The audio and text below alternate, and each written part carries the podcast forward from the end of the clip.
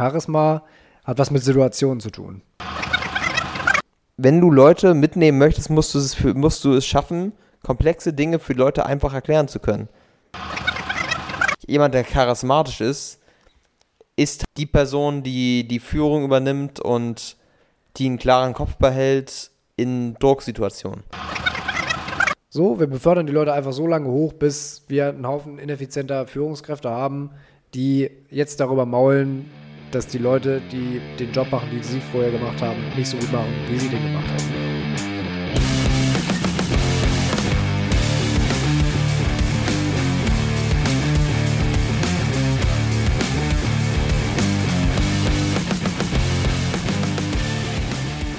Ich bin irgendwie sehr, sehr müde gerade, tatsächlich.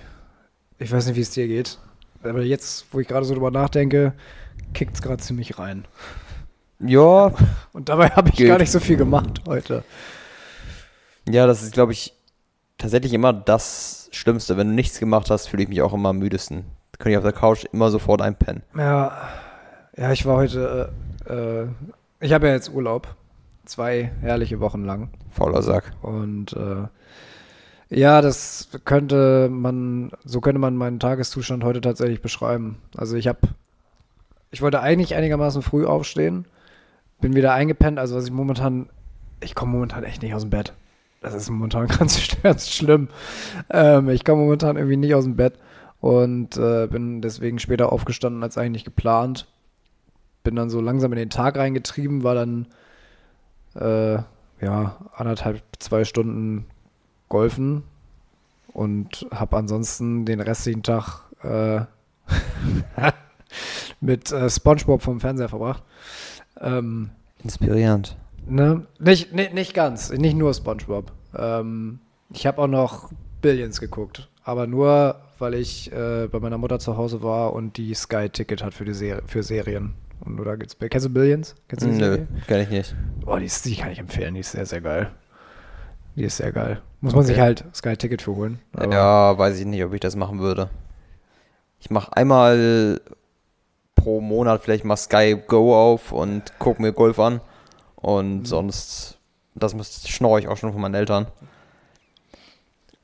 Ich bin jetzt gerade auch in so einer ähm, kleinen Krise, so Lebenskrise, Oh, weil ähm, wir hatten so einen Team Netflix-Account mit irgendwie fünf Leuten, was natürlich schön günstig war. lass mich raten, Aber- Netflix hat euch rausgeschmissen, alle. Ja, Netflix hat ja jetzt das so eingeführt, dass du halt immer deine, also du kannst irgendwie noch in deinem Browser gucken, alle können gucken im Browser, aber wenn du auf dem Fernseher irgendwie gucken möchtest, auf Fernsehgeräten, dann musst du das in einem Heimnetzwerk festlegen, welchen Fernseher du benutzt. Also kannst du nicht auf Ja. jedem Fernseher Netflix nutzen. Und das ist so nervig gewesen, deswegen haben wir gesagt, okay, dann lassen wir das, dann lohnt sich das halt einfach nicht mehr. Hm. Und dann, Habt ihr dann gruppenmäßig auch das Geld abgedrückt? Ja, genau. Wir haben, äh, einer hat das immer bezahlt und dann haben wir dem das immer überwiesen, unseren Wie Anteil. viel waren das immer so pro Person? Boah, ich glaube, wir haben immer pro Jahr 30 Euro bezahlt oder so. Okay. Ja, Sky-Ticket kostet halt nur für Serien. Das ist auch interessant. Du kannst äh, Sky-Ticket nur für Serien buchen.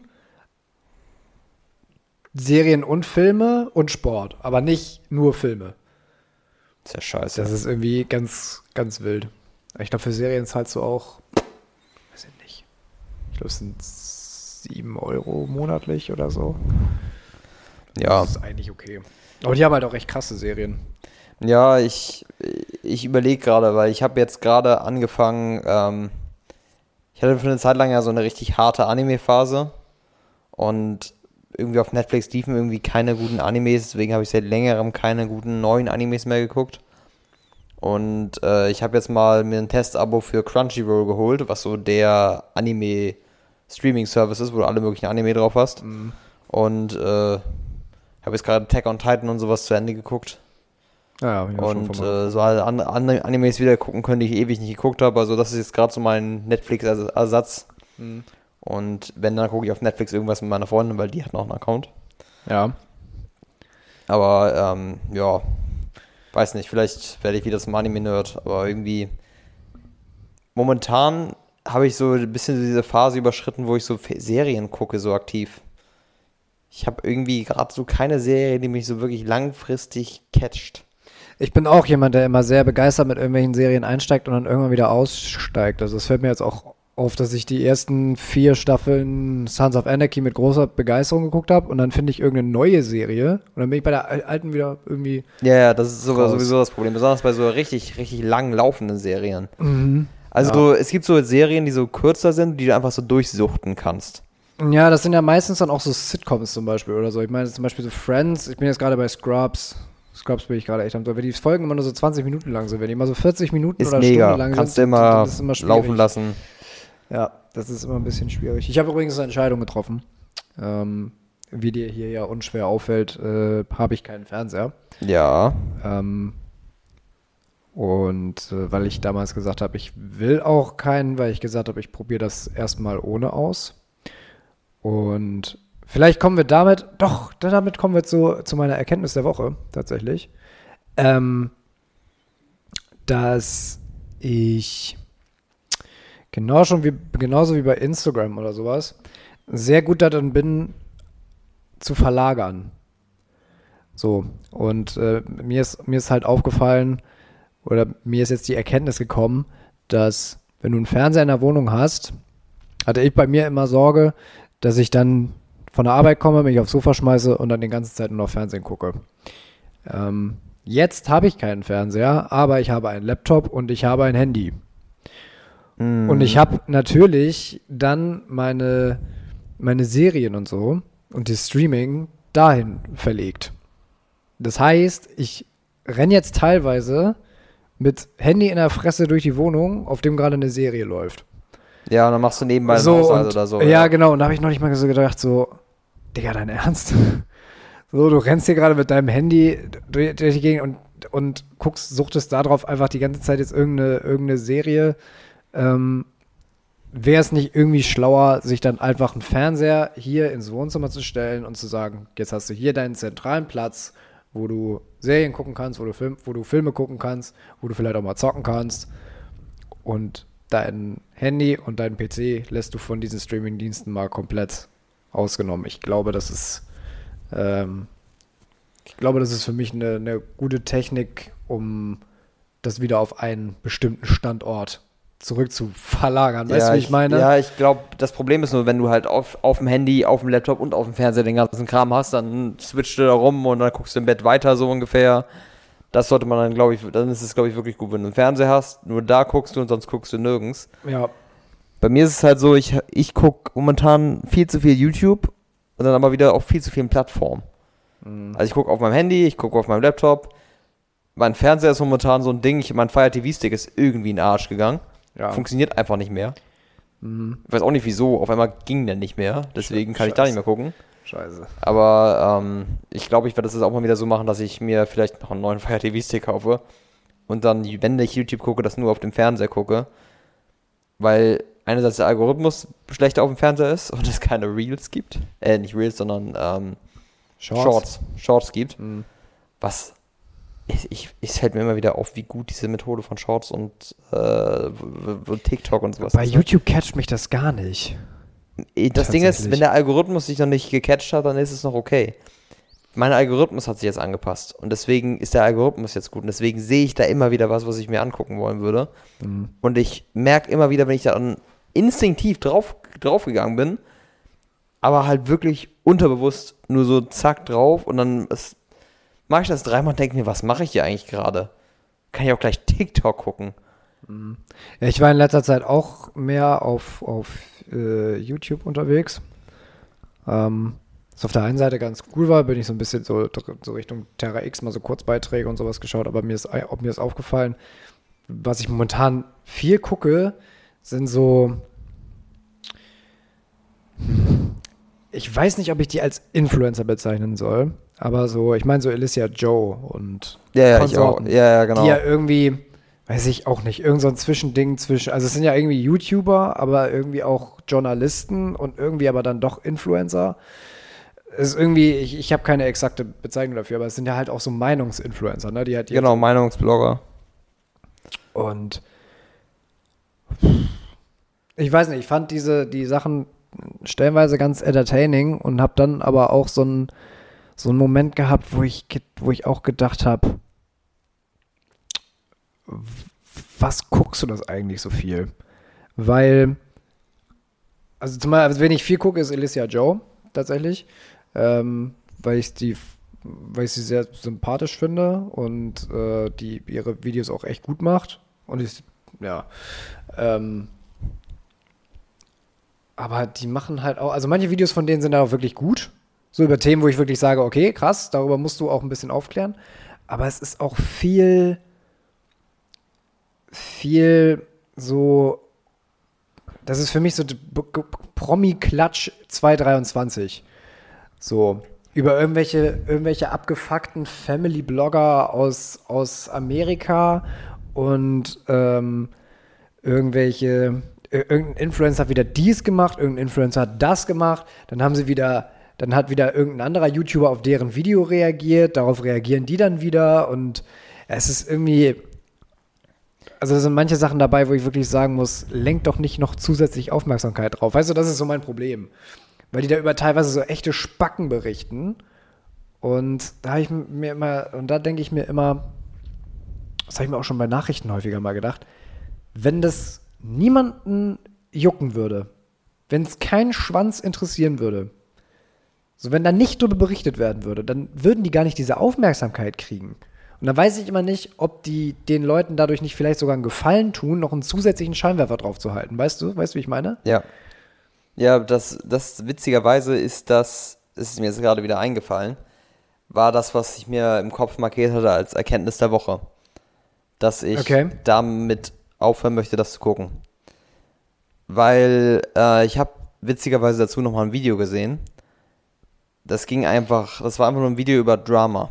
Und es hat so ein bisschen zusammengefasst, wie momentan die YouTube-Landschaft aussieht. Mhm. Und es ist einfach nur ein anderes RTL. Ja, ja. Weil du hast irgendwelche absurden Figuren, die alle kennen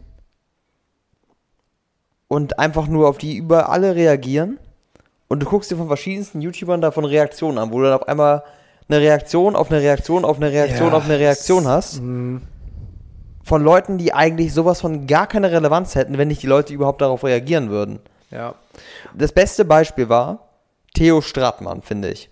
Ist für mich das beste Beispiel, ich weiß nicht, ob du das mitbekommen von Steuerung F, der Typ kennt gefühlt jetzt jeder. Dieser versnobte Teenie. Ich habe mir nie was von dem, der ist mir, also ein paar Mal ist mir da auch irgendwas ja. drauf vorgeschlagen worden, aber ich habe bis heute keine Ahnung, wer das ist. Ja, es ist ein absoluter Spacko.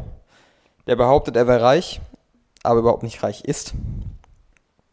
Und irgendwie probiert mit Dropshipping und sowas Leute irgendwie abzuziehen.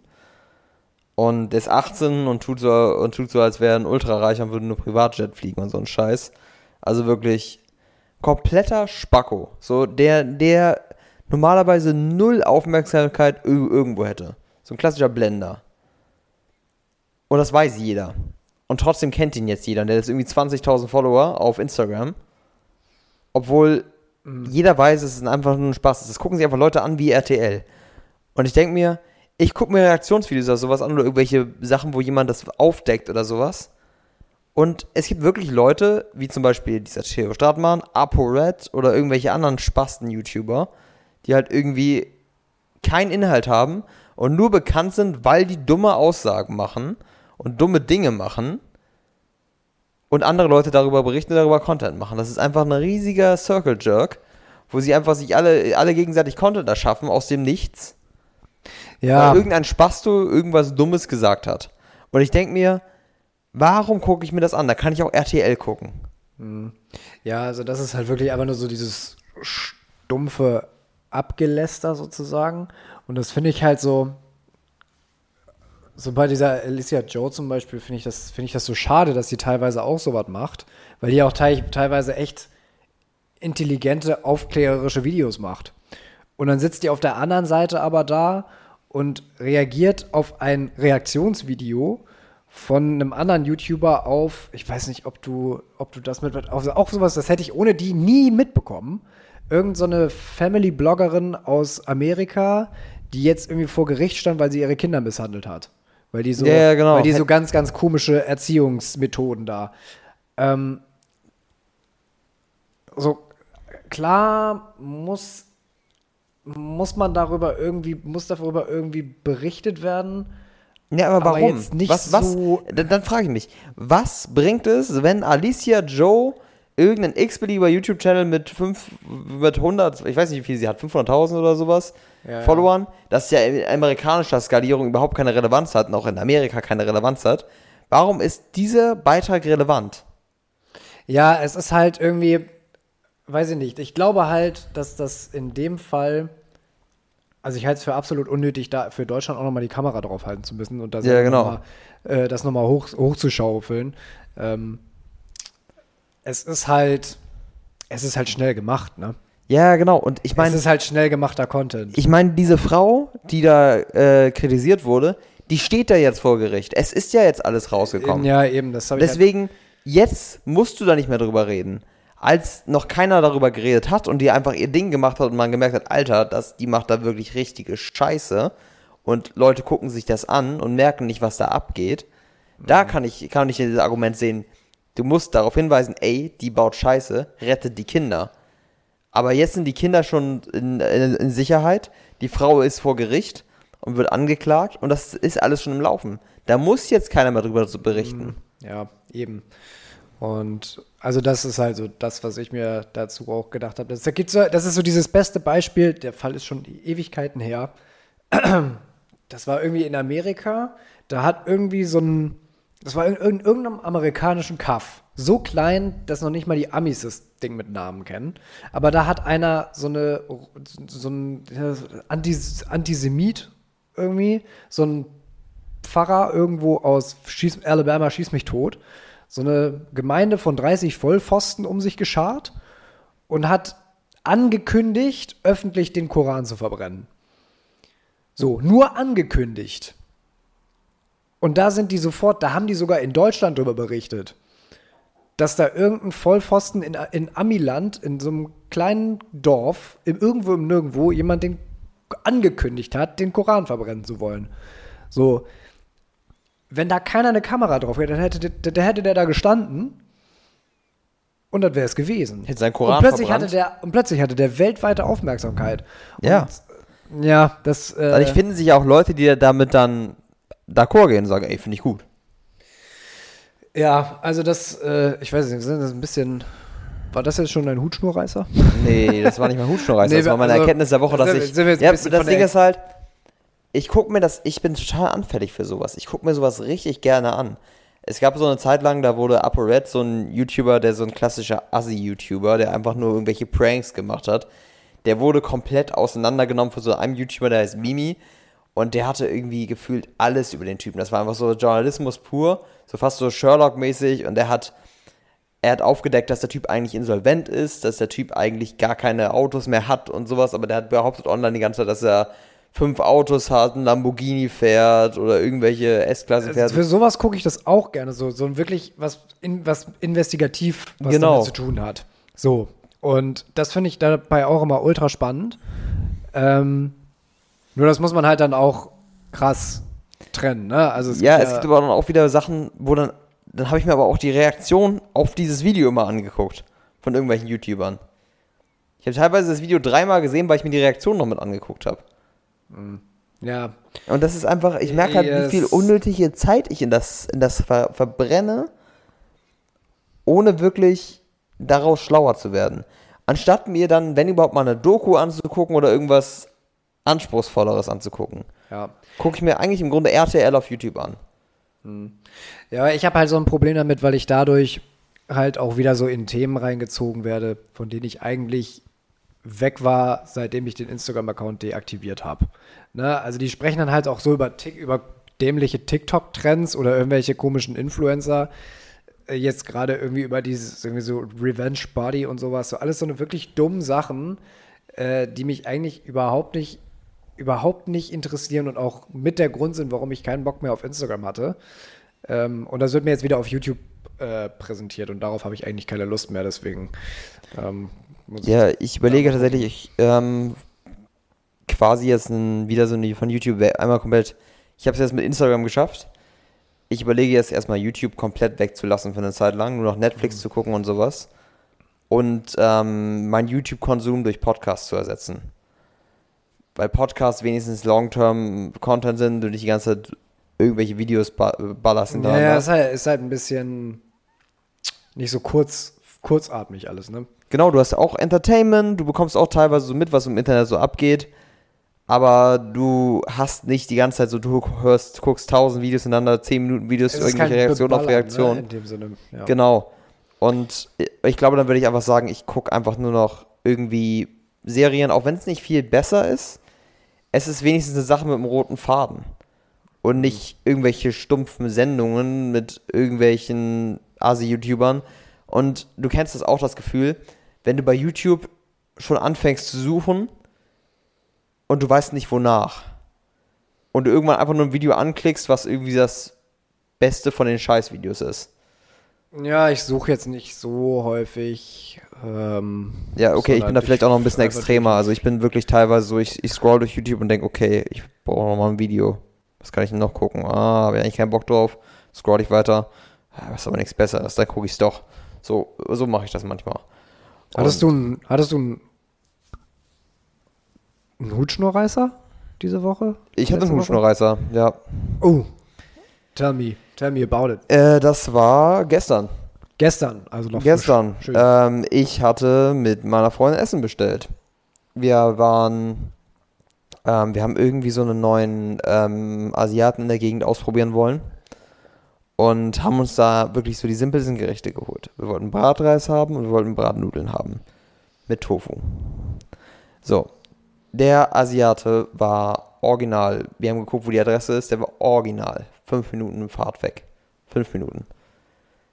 Bei Lieferando stand 50 bis 80 Minuten Lieferzeit. ja, das habe ich auch irgendwie. Habe ich nicht gerafft. So, wir bestellen, aber also trotzdem bestellt. Hat auch 50 bis 80 Minuten gedauert. Ich glaube, irgendwie eine Stunde hat es gedauert. Kommt das an. Die bringt mir das. Ich sag Tschüss, okay, dann gehe ich rein. Mach's auf. Stand auch so die richtige Nummer von dem Essen drauf. Mach meins auf, okay, Bratreis. Und das andere bei meiner Freundin war es dann einfach äh, der Bratnudeln, aber mit Rind. Mm. Und ich so, du hast sogar Tofu oben drauf geschrieben quasi. Und bringst es mit drin. So, dann rufe ich die Nummer an, kommst nicht mehr durch. Geht sofort auf Mailbox. Rufe ich ja mehrmals an, passiert nichts. Dachte ich mir, kann nicht wahr sein. Nimm das, nimm die Box, ich steige ins Auto, fahr kurz rüber und sag, ey, ihr habt mir die Bestellung falsch gemacht und sowas. Ja, uh, sorry, machen wir neu. Der kleine Laden, es war nichts los. Da standen zehn Leute, es war nichts los. Und dann fünf, eine Stunde gebraucht, um das zu machen. Und dann machen die das da, einmal komplett neu. Und ich warte da halt so. Und dann gucke ich mich, mich in diesem Laden um, dann sehe ich da auch noch ein Aquarium. In dem Aquarium waren Goldfische. Das Aquarium war so grob, ich glaube so unbedingt um den Dreh 125 Liter.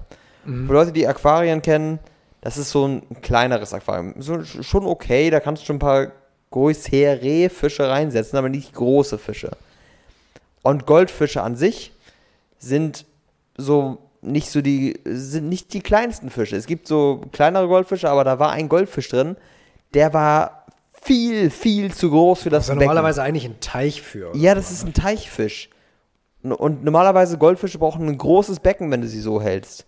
Und da waren irgendwie 20 Stück drin und einer war viel zu groß für dieses Becken.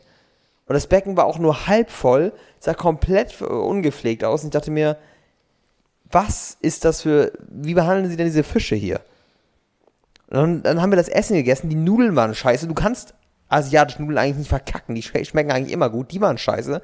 Der Bratreis war scheiße. Also das bestellte Essen war. Es war scheiße. kompletter, es war ein kompletter Reinfall. Eine komplette Geldverschwendung. Ja, sowas ist immer. Und ich dachte mir, wirklich so, wie kann man sowas auch noch verkacken, weißt du? Pass auf, da, ich habe eine ziemlich ähnliche Geschichte dazu. Und zwar war ich vergangene Woche war ich bei meinem Vater zum Filmabend. Und ähm, also halt dann richtig so mit, mit Essen bestellen und so. Und äh, ich hatte von einem, äh, von einem früheren Schulkameraden gehört, es gibt hier einen Pizzaladen bei mir in der Nähe. Die machen auch glutenfreie Pizza. Uh. So mit, mit Share irgendwie.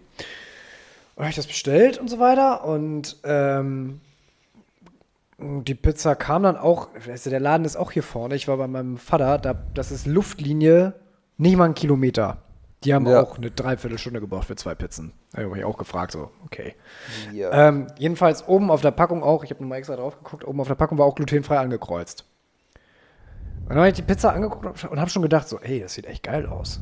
Weil ich habe die Erfahrung gemacht, wenn es gut schmeckt, ist nicht glutenfrei. Ja.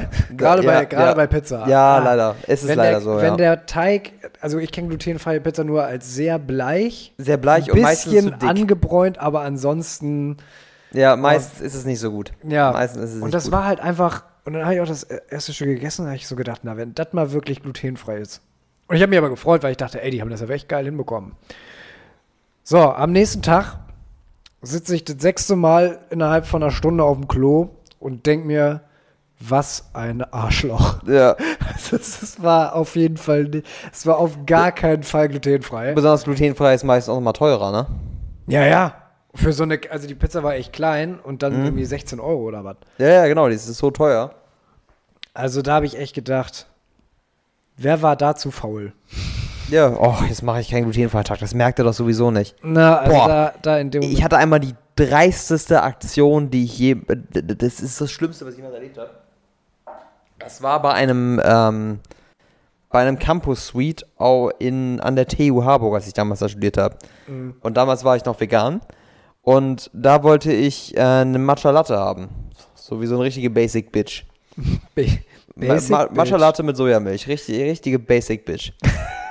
so, und dann habe ich mir bestellt, ich hatte ja Matcha Latte, Sojamilch, bla bla bla. Und dann macht er das so und dann ähm, hatte der irgendwie, äh, hat er das so gemacht. Und dann hat er nochmal hingeguckt und meinte, ach fuck. Stimmt, ja, Sojamilch. Hat- Und das war irgendwie, da war so ein, äh, das war so ein Tresen, du hast, das war so, so ein Tresen, wo du halt so das da hattest, der hat das da unten da so gemacht, das hast du nicht so wirklich gesehen, was er da gemacht hat. Und dann hat es dir so über den Tresen gegeben danach. So, dann macht, macht er das so und meinte so, ah ja, scheiße, Sojamilch. Dann nimmt er sich die Sojamilch, schäumt das Ganze so auf, stellt das dann da unten hin und gibt mir das dann, gibt mir das dann so, meinte, hier, bitteschön.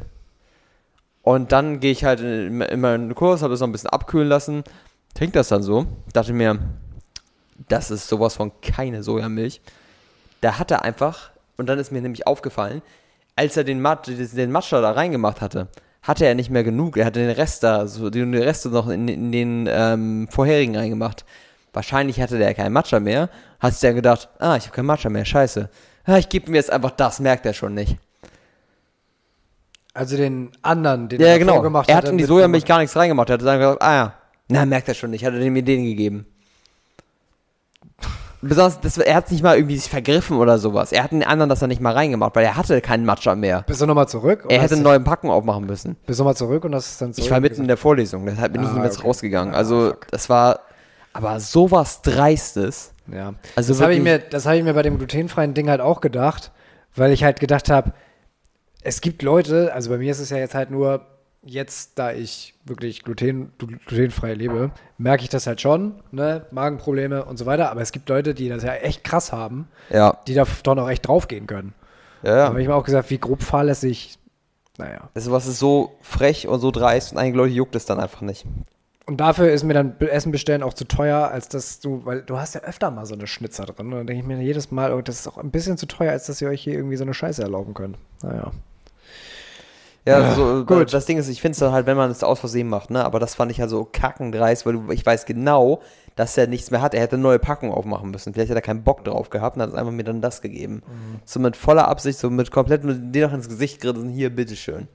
Arschloch. So, sowas finde ich, das ist auch ein Huschnerreißer gewesen. Das wäre damals ein Huschnerreißer gewesen. Hängt immer noch in meinem Kopf drin, ist jetzt vier Jahre her oder so. Hast du bis heute nicht vergeben. Nee, nee. Also besonders, das war so ein klassischer Assi, der zivilisiert, auf zivilisiert tut, weißt du? Du weißt halt genau, du hörst so unter den Unterton, wo du, wenn du merkst, wenn der nicht mit Kunden redet, redet er ungefähr so, ja, schön, Digga, was geht, Alter, wa? So ungefähr redet der, wenn er mit seinem Kumpels redet. Ja, ich, ja, ich kenn Weil, du kennst wahrscheinlich den Unterton, wenn er mit diesem Unterton redet, ja, bitteschön, mein, bitteschön, mein Bester. Ich habe inzwischen gelernt, wenn solche Leute bei dir vor der Tür stehen, gleich Tür wieder zumachen. Ja, Ähm, ja. Ist sehr negativ heute die Folge. Ja, la, lass es uns mal positiver gestalten. Ich habe auch schon wieder gemerkt, dass wir auf, äh, auf dem, auf dem Motzpfad unterwegs sind. Ja, aber ich finde das wenigstens ist ein Modsfahrt über berechtigte Zivil, Dinge. zivil, zivilisiert und ähm, Zivilisierter Modsfahrt. Ich war am Anfang ein bisschen, bisschen ungehalten. Es tut mir leid für meine Wortwahl vorhin, aber sei dir vergeben. Wollen wir mal ins Thema einsteigen? Wir Steigen wir bisschen, ein. Wir wollen ja ein bisschen anknüpfen an unser Thema vom letzten Mal, das Thema Schönheit. Wir haben über Schönheitsideale gesprochen, über die Mathematik äh, der Schönheit in der Natur, viel über Schönheits-OPs und äh, auch so, was, was Schönheit heutzutage in der Generation TikTok und sowas bedeutet. Ähm, und jetzt hatten wir ja gesagt, wir wollen das nochmal ein bisschen ausweiten, weil Schönheit hat ja, um die Brücke mal zu schlagen, Schönheit hat ja auch irgendwo ähm, ist ja ein großer Aspekt vom Halo-Effekt. Also Halo-Effekt, ganz kurz zusammengefasst, ist ein Aspekt überstrahlt von äh, ein Aspekt von einer Person überstrahlt alles andere. So, davon ist Schönheit halt zum Beispiel ein großes Thema. Das hast du ja äh, immer wieder, dass du so hörst, dass Menschen, die schön sind, als schön bezeichnet werden, viele gesellschaftliche Vorteile genießen. So, du bekommst eher einen Job. Intelligente Leute werden eher als intelligent eingestuft. Wobei ich inzwischen sagen muss, dass für mich das nicht so gilt. Also ich finde dieses, ähm, so dieses aus vielen Serien und Filmen ist für mich auch immer dieses, wenn du so, wenn du richtig gut aussiehst, werden, werden inzwischen ja auch immer viele als blöd irgendwie abgestempelt. Kennst du das so ja, aus wenn, Serien du, oder wenn so? du so eher in Richtung Model gehst vom Aussehen her. Ja, ja, genau. Also so ja, Ding, ja, schon. Also es kommt halt immer darauf an, wie viel, wie viel Energie musst du in dieses rein, in das reinstecken, in dich selber investieren, um schön auszusehen. Ja, da gibt es ja auch irgendwie dieses ähm, uralte Buch, ich weiß nicht, was das ein Buch war, das haben wir in der Schule früher gelesen. Das ist so eine Geschichte, die heißt einfach Kleider machen Leute. Kleider machen. Kennst du das? Ich glaube, die Geschichte hieß Kleider machen. Leute. Und da es geht um die Geschichte von irgendwie einem, ich glaube, das war ein, so ein bitterarmer Schneider, der irgendwoher sehr, sehr hochwertige Klamotten hatte. Und ist damit dann in Wirtshäuser gegangen und er wurde dann von den Leuten so wie ein Adliger behandelt und ist deswegen auch in der Gesellschaft aufgestiegen, weil er halt damit das vorgegeben was. hat, dass er ein Adliger wäre oder sowas. Ja, von Ich, ich Gottfried. krieg's nicht mehr zusammen, aber irgendwie sowas war das auch schon. Das ist schon uralte Geschichte, wo er dann sich halt quasi nur durch seine, seine, Kleider, die er irgendwo her hatte, ich weiß nicht mehr, woher es war, das haben wir bestimmt auch mal in der Schule gelesen. ich, safe, ich, ich krieg die Geschichte, ich, ich habe mich damit nicht beschäftigt. Ich erinnere mich nur gerade daran, du, wo du Halo-Effekt sagst, weil er sich dadurch dann auch irgendwie, nur weil er irgendwoher dann auf einmal teure Kleider hatte, ich weiß zwar nicht mehr, woher er das hatte, aber war er auf einmal eine ganz angesehene Person und wurde in Wirtshäusern zu einer, als Adliger oder auf jeden Fall als bürgerlicher, reiche Person dargestellt oder angesehen und hat sich damit irgendwie in der Gesellschaft dann hochgearbeitet. Nur über seine Klamotten. Wahrscheinlich habe ich die Geschichte komplett wieder falsch wiedergegeben, aber ich finde, das, das ist aber auch wieder ja, so aber ein Teil irgendwie sagt mir das was. Ich glaube auch, dass wir das in der, ähm, in der Schule auch mal gelesen haben. Aber ich glaube tatsächlich, dass der Halo-Effekt, so wie du es gesagt hast, nicht unbedingt nur damit zusammenhängt, dass du ein unglaublich attraktiver Typ bist, also von den Gesichtszügen her. Auch. Mhm. Aber es ist wahrscheinlich auch viel, was für Klamotten trägst du, wie gepflegt bist du und ähm, wie stellst du dich allgemein dar. Dass, wenn du halt gute Klamotten trägst, ein gutes Outfit hast, einen guten Style hast, einen guten Haarschnitt hast und sowas und dich sehr gut pflegst, dass du automatisch auch als intelligenter wahrgenommen wirst, charismatischer wahrgenommen wirst und sowas. Das ist auch, Schönheit ist auch so eine self-fulfilling prophecy, ne? Also Ja. so eine selbsterfüllende Prophezeiung, weil ähm, zum Beispiel bekommen schönere Kinder in der Schule auch bessere Noten. Weil sie von den Lehrern als intelligenter eingestuft werden. Das bedeutet, sie bekommen alleine aus dieser Verknüpfung heraus bessere Noten, was mit ihrer Intelligenz vielleicht gar nicht so viel zu tun hat, bekommen dadurch später bessere Jobs und so weiter und so fort. Das ist auch so eine Self, irgendwie so eine self-fulfilling prophecy. ne? Man schafft sich das irgendwie selber. Und wusstest du, dass es gibt sogar eine, ähm, eine Studie dazu, ähm, mit Babys haben sie das gemacht, dass, ähm, dass sie geguckt haben, wie die Mütter mit ihren Babys umgehen. Und vorher wurden die Babys auch irgendwie bewertet als hübscher oder nicht so hübsch von der objektiven, in Anführungsstrichen von der objektiven Kontrollgruppe. Und die Kinder, die als attraktiver eingeschätzt werden wurden, haben auch mehr Zärtlichkeit von ihren Müttern erfahren. Ist das nicht krass? Logisch irgendwo, aber schon ziemlich krass, ja. So, ja, gibt es auch einen ziemlich interessanten Artikel, sehe ich hier geradezu, von, äh, vom WDR. Warum haben es schöne Menschen leichter? Ist Ja, auch immer ja so auch, ein bisschen die Frage, ne? weil ich glaube auch, dass schöne Menschen wiederum auf der anderen Seite Probleme haben, die weniger attraktive Menschen nicht haben. Es hält sich wahrscheinlich irgendwo die, die Waage, aber es hat wahrscheinlich schon einige gesellschaftliche Vorzüge, wenn du als schön betrachtet wirst. Witzigerweise, es ist eigentlich nicht unbedingt ein Schönheitsbeispiel, aber bei, ähm, ich habe mal gehört, so dass es halt auch so ein Punkt ist, wenn du halt sehr, sehr groß als Kerl bist. Also so, ich rede jetzt sowas von 1,95 aufwärts. Also wirklich fast so eine reichen 2 Meter oder sowas. Dass du als Mann teilweise von Frauen extrem fetischisiert wirst. Also dass Frauen das teilweise so extrem hot finden, dass ein Typ so groß ist, dass du dadurch aber halt hauptsächlich Frauen anziehst, die extrem oberflächlich sind und deswegen auch wiederum du das Problem hast, dass du dich durch Frauen filtern musst, die teilweise einfach nur toxisch sind und einfach nur darauf ausgelegt sind, okay, wie groß ist mein Freund und total oberflächlich sind. Das ist dann ja wiederum auch ein Problem, dass du dann deine pa bei der Partnerwahl deutlich mehr aufpassen musst, weil die Partnerin, die dich dann meistens äh, oder die meistens zu dir kommen dann wahrscheinlich auch, vielleicht nicht unbedingt diese, mit, der, mit denen du zusammen sein solltest.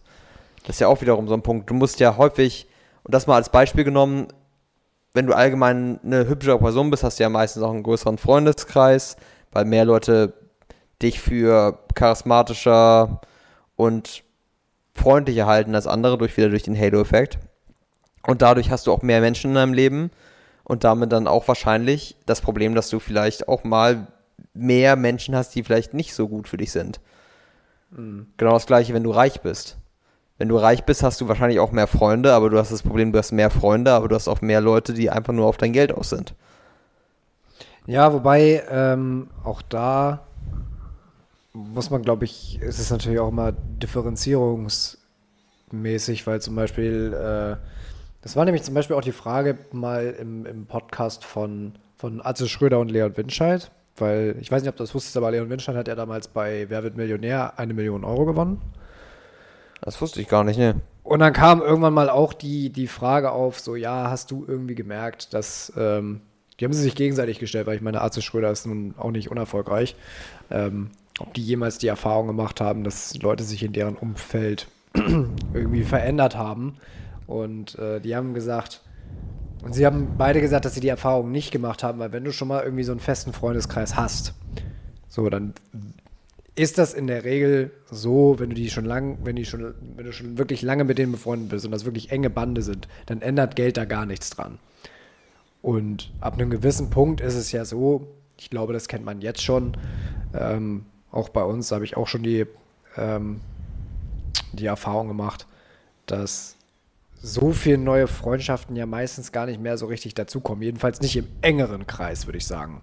Klar lernt man hier und da nochmal neue Leute kennen, aber man hat ja dann irgendwie schon seinen festen Kreis und da, dass nochmal jemand Neues da rein integriert wird, ist schon eher ungewöhnlich, oder? Also, Ja, ist, außer es du, außer du wirklich selten. Also besonders, dass jemand von außen komplett kommt und dann in den Inner Circle reinkommt. So, das ist sehr, sehr selten. außer du ziehst jetzt irgendwie weg und baust dir Ja, da dann bist du ja offen Neues dafür, aber auf, wenn du- klar, aber jetzt so in deinem Regelleben, Aber es liegt auch, hängt auch viel damit zusammen, dass man eigentlich auch gar nicht die Zeit dafür hat, wirklich so viele neue Freundschaften zu pflegen, weil eine neue Freundschaft braucht viel Zeit. Und das passiert selten, dass du so viel Zeit aufbringen kannst, um eine neue Freundschaft aufzubauen. Ich habe mal irgendwann, um das vielleicht das Thema Freundschaft und Schönheit mal zu verbinden, es ist schon eine Weile her, ähm, da habe ich mal so einen Beitrag dazu gesehen, so dieses Thema sehr hübsches Mädchen und eine Freundin, die nicht ganz so attraktiv ist. Dass die beide irgendwie, das ist so eine, dass das irgendwie so auch so ein spezielles freundschaftliches Phänomen ist, gerade bei Frauen. Ähm, ich will das jetzt überhaupt nicht oberflächlich abwerten oder so, aber dass du trotzdem dieses, dieses, dieses, dieses Ding halt irgendwie von wegen, ich glaube, da haben die aber irgendwie, ich glaube, das war von Galileo oder so, dass die da irgendwie zwei Mädels beim Feiern irgendwie verfolgt haben, also was heißt verfolgt haben, das klingt jetzt irgendwie ein bisschen cringe, aber äh, begleitet haben, das klingt irgendwie netter, begleitet haben. Ähm, das andere klingt so sehr nach Fernglas und runtergelassener Hose. Ähm, okay. und ähm, auch irgendwie schon ein bisschen fragwürdig, so, ja, deine Freundin ist sehr attraktiv, du jetzt nicht, so können wir euch den Abend mal irgendwie begleiten, ist schon ein bisschen komisch. Aber, ja. Ähm, aber dann haben die halt irgendwie die, die beiden so beobachtet und haben halt irgendwie dieses, also wie so eine Art, äh, wie nennt man das nochmal, Symbiose? Symbiose, Symbiose, ne? Ja. Symbiose so, dass äh, die Hübsche wird öfter von Männern angesprochen, natürlich. Und profitiert insofern von ihrer Freundin, die weniger attraktiv ist, als dass sie dann noch attraktiver wirkt. Und ihre Freundin kriegt so ein bisschen was von dem Glanz ihrer sehr hübschen Freundin ab. Ja. Obwohl sie nicht so oft angesprochen wurde, wurde. Auch, aber nicht so oft halt. Ist irgendwie, ist schon irgendwie ein bisschen komisch und klingt auch irgendwie oberflächlich, aber auch nachvollziehbar. Ja, ich finde, es ergibt total Sinn. Das ist halt so ein bisschen, neben ihr wirkst du halt noch ein bisschen attraktiver und andersrum ist es wahrscheinlich auch so, wenn sie halt von einem Kerl angesprochen wird oder, oder einer Frau, je nachdem wie, ne? Aber ähm, wenn sie von einer Person angesprochen wird, haben die Leute ja meistens noch Leute dabei. Ja, ja zwei also, Dudes, ja. Ich glaube, diese Dynamik ergibt schon irgendwie Sinn. Und ich glaube auch, wenn man das jetzt mal nicht nur aufs Feiern bezieht, wenn du eine Person hast, die sehr attraktiv ist und eine Person hast, die nicht so attraktiv ist, in Anführungszeichen, ist es vielleicht auch so, dass die eine Person quasi die andere Person so ein bisschen erdet. Also die mhm. bisschen, weil sie halt so, eine, Person nicht so oberflächlich ist wie vielleicht viele andere Leute, die auf ihrem Anführungszeichen Level sind von der Attraktivität her. Und dann ist die andere Person vielleicht so ein bisschen erdender, hat mehr Charaktereigenschaften, die halt so ein bisschen weniger oberflächlich sind und mehr in die Tiefe gehen und deswegen schätzt sie sie als Freundin wert und andersrum schätzt die weniger attraktive Freundin die andere wert dafür, dass sie ihr quasi auch ein bisschen sozialen Status mit, mitbringt. Ja, das kann ich mir auch ganz gut vorstellen. Also jetzt, es ist natürlich ganz platt und Freundschaften entstehen aus verschiedensten Gründen. Ja, ne? natürlich. Also es soll jetzt auf gar keinen Fall dieses freundschaftliche Bundle da irgendwie äh, irgendwie runter werden. Ich, wie gesagt, es ist auch schon ewig her, dass ich diesen Beitrag gesehen habe, aber das ja. fiel mir, fiel mir gerade irgendwie ein. Aber um jetzt mal von, vom Thema Schönheit auf das Thema zu kommen, worüber wir heute sprechen wollten. so ein weiteres Ding von, wir kamen dann ja auf das Thema Halo-Effekt. So, Halo-Effekt kann ja auch andere, zum Beispiel Eloquenz. So, das haben wir im Studium, in meinem, in meinem Bachelorstudium haben wir es äh, so eine Warnung ausgesprochen, weil wir ja später mal die sein sollten, die möglicherweise Personalgespräche führen und so, dass man sich nicht von Eloquenz einwickeln lassen darf. Dass Leute mit Worten extrem gut umgehen können, im Endeffekt aber gar nichts aussagen. Ja. So. Ähm, meinte oder Prof auch damals, lassen Sie sich nicht einlullen. Wenn derjenige, wenn Sie eine Frage stellen und derjenige antwortet da ganz pompös drauf, beantwortet die Frage aber eigentlich gar nicht, sondern schwatzt da irgendwie drumrum, aber mit netten Worten, ähm, seien Sie da vorsichtig. Und äh, da kamen wir jetzt auf dieses, auf dieses Thema, das vielleicht noch ein bisschen übergegriffen ist. Und zwar nicht nur das Thema Schönheit, sondern ähm, soll ich vielleicht erstmal das, das, äh, das Zitat bringen, das ich mir rausgesucht habe? Nimm mal, bring, mal das, bring uns mal das Thema rein, genau. Nimm mal das Zitat. Okay, das Zitat an sich ähm, hat mit, mit dem Thema jetzt erstmal nichts zu tun, aber du wirst gleich merken, worauf ich hinaus will. Und zwar, ähm, das Zitat ist, die Geschichte lehrt die Menschen, dass die Geschichte die Menschen nichts lehrt.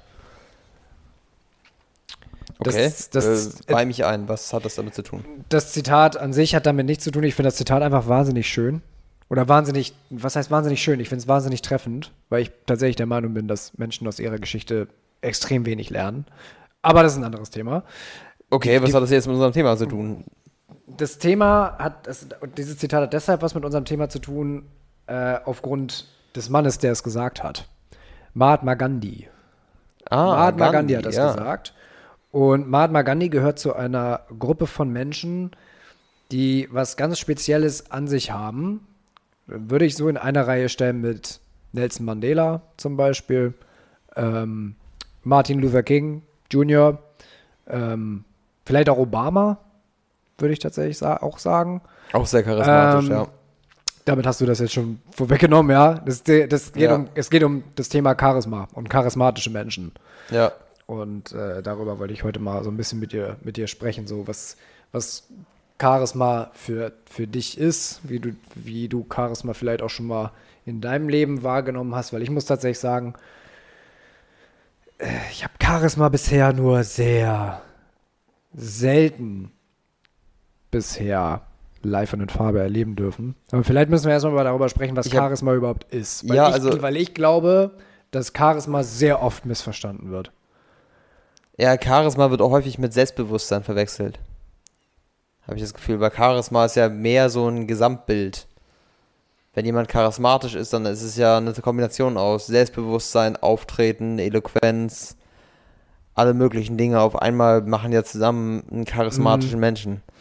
Ich glaube, dass Charme und Charisma sehr oft verwechselt wird. Das auf jeden. Fall, ja. Jemand kann charmant sein, aber das heißt nicht, dass er charismatisch ist. Weil ich finde auch, Charisma hat auch viel damit zu tun, wie du in verschiedenen Si- Situationen reagierst. Weil charmant heißt ja nur, du bist charmant, du bist, kannst Leute einlullen, aber ich finde, jemand, der charismatisch ist, ist die Person, die die Führung übernimmt und die einen klaren Kopf behält in Drucksituationen. Das ist teilweise auch Charisma, wenn du jemanden hast, der Leute überzeugen kann, der Leute mitnehmen kann, der Leute halt überzeugen kann von seiner Meinung und von seinem Weg.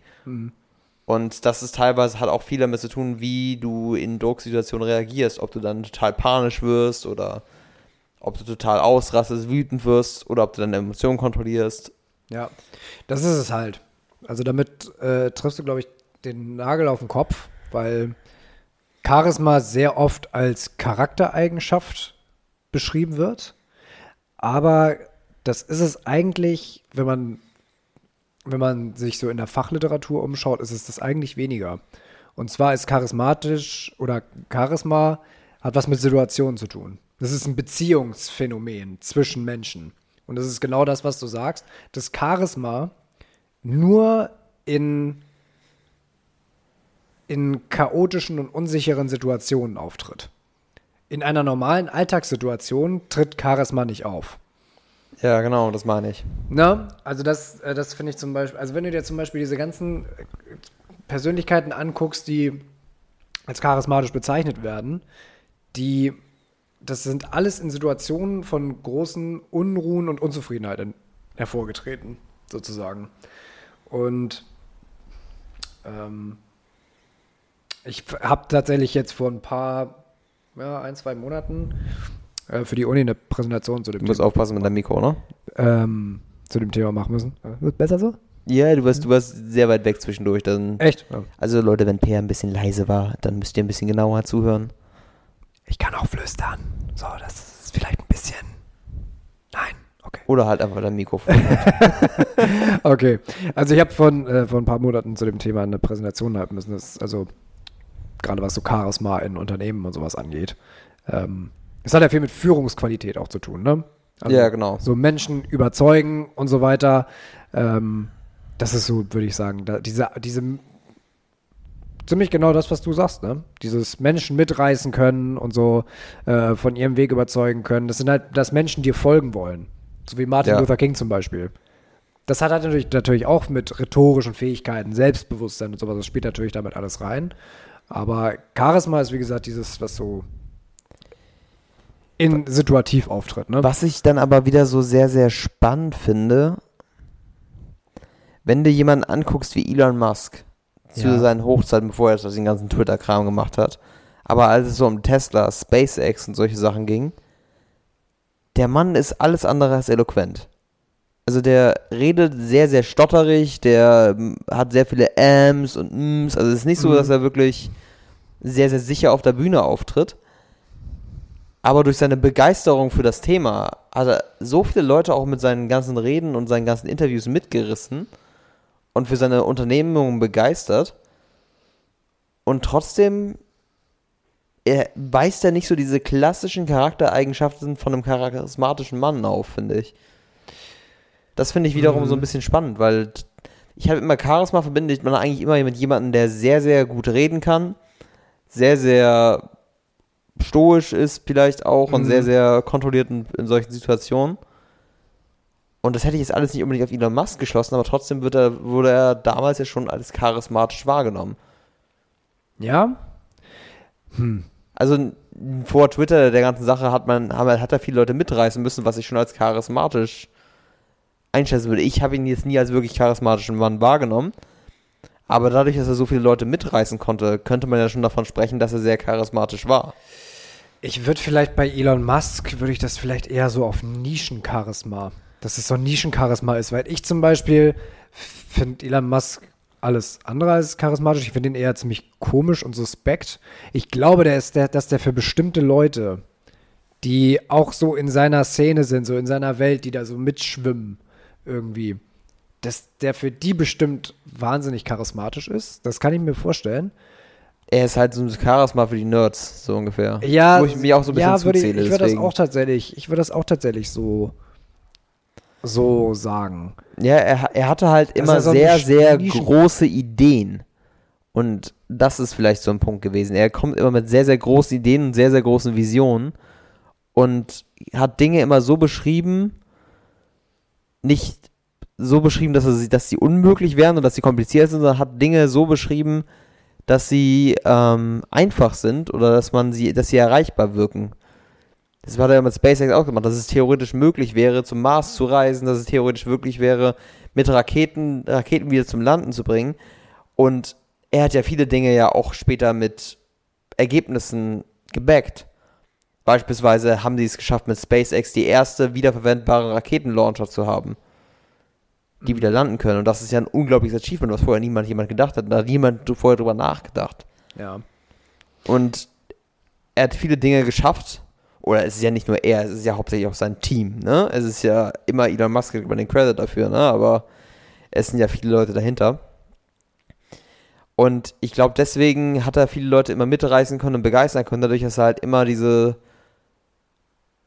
quasi sehr, sehr groß gedacht und groß geträumt hat und damit dann aber auch trotzdem die Sachen verwirklicht hat. Genau, ich glaube auch, dieses gezeigt hat, dass es, dass er es möglich machen kann. Genau. Was mir bei Elon Musk ein bisschen fehlt, ist dieses Situative. Weißt du? Ja. Ich glaube, dass du schon da so eine Szene hast, die hinter ihm steht, die durstig sind nach digitaler Innovation und Fortschritt. Aber da ist ja nicht so eine richtig wie zu, zu, zu Zeiten von, ähm, von, von Nelson Mandela oder, oder Martin Luther King, weißt du, wo es wirklich so richtig, wo, wo gesellschaftlicher Unmut herrschte. So, so flächendeckend, weißt du, was ich meine? So eine wirkliche Not nach irgendwas, nach Zeiten des Umschwungs irgendwie. Dass sich die Leute da um, um einen um einen charismatischen Führer geschart haben, wo sie gewusst haben, der weiß, wo es lang geht, der nimmt uns mit. Ja. Ich weiß nicht, das fehlt mir bei Elon Musk ein bisschen, aber ich glaube, wenn du da wirklich in der Szene drin bist, dann erkennst du das vielleicht. Dieser Wunsch nach Wer, wer zum Beispiel da, Fortschritt. Wer zum Beispiel, das ist eine andere Szene, aber es ist auch jemand, der große Dinge sehr simpel erklären kann und teilweise Leute für, in dem Fall für ähm, bestimmte Physi Physik und ähm, Astro Astrophysik, äh, physikalische Dinge begeistern kann. Hast du dir mal so einen äh, Vortrag oder so Interviews mit Neil, de, Neil deGrasse Tyson angeguckt? Nee. Neil deGrasse Tyson noch nie. Äh, Ein unglaublich interessanter Mann. Also ich, ich weiß gar nicht, er ist, er ist glaube ich, Physiker. Ich bin mir nicht ganz sicher, was genau seine Ausbildung ist. Aber er hat so ein, er hat so ein, so ein Händchen dafür, so unglaublich komplexe Dinge für die Allgemeinheit unglaublich gut zu erklären und dabei auch irgendwie so eine Begeisterung für das auszulösen, auch wenn du dich mit diesem Thema normalerweise nie auseinandersetzen würdest. Was ich auch wieder Mhm. so in diesem nischigen Thema halt für, für eine sehr charismatische Sache halt. Der, der kann halt wirklich dir komplizierte Dinge sehr einfach erklären und dich Mhm. dann für ein Thema begeistern, mit dem du dich vorher sonst nie auseinandergesetzt hättest, weil du denkst, das ist nur was für große Köpfe. Ist auch wiederum so ein, so ein Ding. Also vielleicht schweifen wir ein bisschen von Charisma ab, aber es ist auch so ein, so ein Ding. Du musst ja, wenn du Leute mitnehmen möchtest, musst du es, für, musst du es schaffen, komplexe Dinge für Leute einfach erklären zu können. Ja. Und ich glaube, vielleicht sind das wieder so, so Unterpunkte. Dieses große Vision haben von Elon Musk, dieses für die breite Masse Dinge vermitteln können von Neil deGrasse Tyson, was Leute mit einem großen Charisma in sich vereinen. Wenn du dir die großen charismatischen Leute, die du jetzt gerade besch beschrieben hast, anguckst, Martin Luther King Jr. beispielsweise, hatte große Träume und hat, ich weiß nicht, ob er jetzt komplexe Themen besprochen hat, aber er hat es geschafft, möglichst viele Leute von diesem, seinem, seinem Standpunkt zu überzeugen und eine Es große ist- Bewegung auszulösen. Es ist halt, und das hat Elon Musk ja wieder auf der anderen Seite, es, du brauchst eine Vision. Ne? Mhm. Und äh, Simon Sinek zum Beispiel hat mal gesagt, ähm, dass Visionen kann man sich so auch so ungefähr vorstellen, das Bild einer Zukunft, die wir nie erreichen werden, aber wir versuchen immer so nah ranzukommen wie möglich. Ne? Also einmal Ja. dieses Thema Vision und ich glaube auch das Thema Hoffnung.